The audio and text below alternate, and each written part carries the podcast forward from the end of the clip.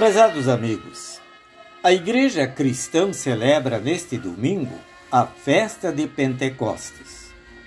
A palavra Pentecostes é de origem grega e significa 50 ou o quinquagésimo dia. Pentecostes é celebrado 50 dias após a Páscoa. É a festa do Espírito Santo. Conforme descrito em Atos dos Apóstolos, no capítulo 2, os seguidores de Jesus estavam reunidos, provavelmente umas 120 pessoas.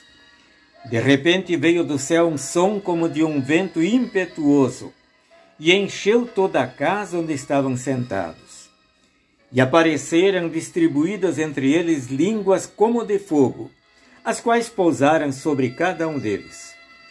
Todos ficaram cheios do Espírito Santo e começaram a falar em outras línguas segundo o Espírito lhes concedia que falassem.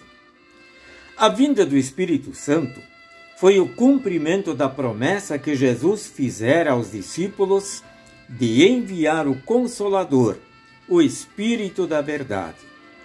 É importante notarmos que não eram línguas de fogo que pousaram sobre cada um deles, mas línguas como de fogo. Portanto, não se tratava de fogo comum, e sim um sinal de um fenômeno sobrenatural. Qual foi o verdadeiro milagre do Pentecostes? Todos ficaram cheios do Espírito Santo. Um professor que tínhamos no seminário disse mais ou menos o seguinte: o som, as línguas como de fogo e depois o falar em outras línguas foram apenas a moldura de ouro para este milagre central. O milagre real foi o fato de que todos ficaram cheios do Espírito Santo. O Espírito Santo já havia operado anteriormente a fé em seus corações, mas agora eles receberam a coragem e a alegria necessárias para que as grandezas de Deus fossem anunciadas. Assim, muitas pessoas naquele dia puderam ouvir e entender a respeito das grandes coisas que Deus tinha feito. E os seguidores de Jesus continuaram dando testemunho, pois o Espírito Santo lhes deu coragem e ousadia para falar, mesmo diante de perigos e ameaças. Os apóstolos Pedro e João, tendo sido proibidos de falar e ensinar no nome de Jesus, com ousadia responderam: nós não podemos deixar de falar das coisas que vimos e ouvimos.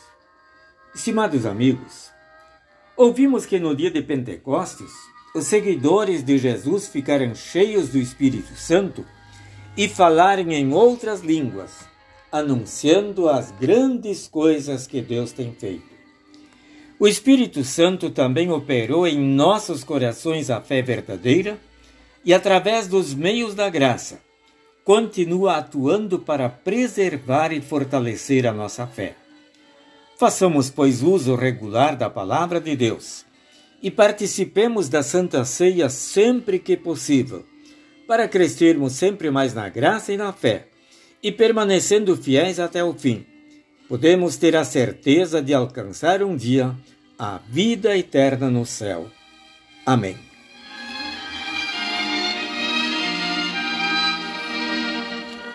Oremos. Ó vem Espírito de amor, meu guia celestial, promessa de meu Salvador e vivo manancial. Conforta o nosso coração, ó nele vem morar.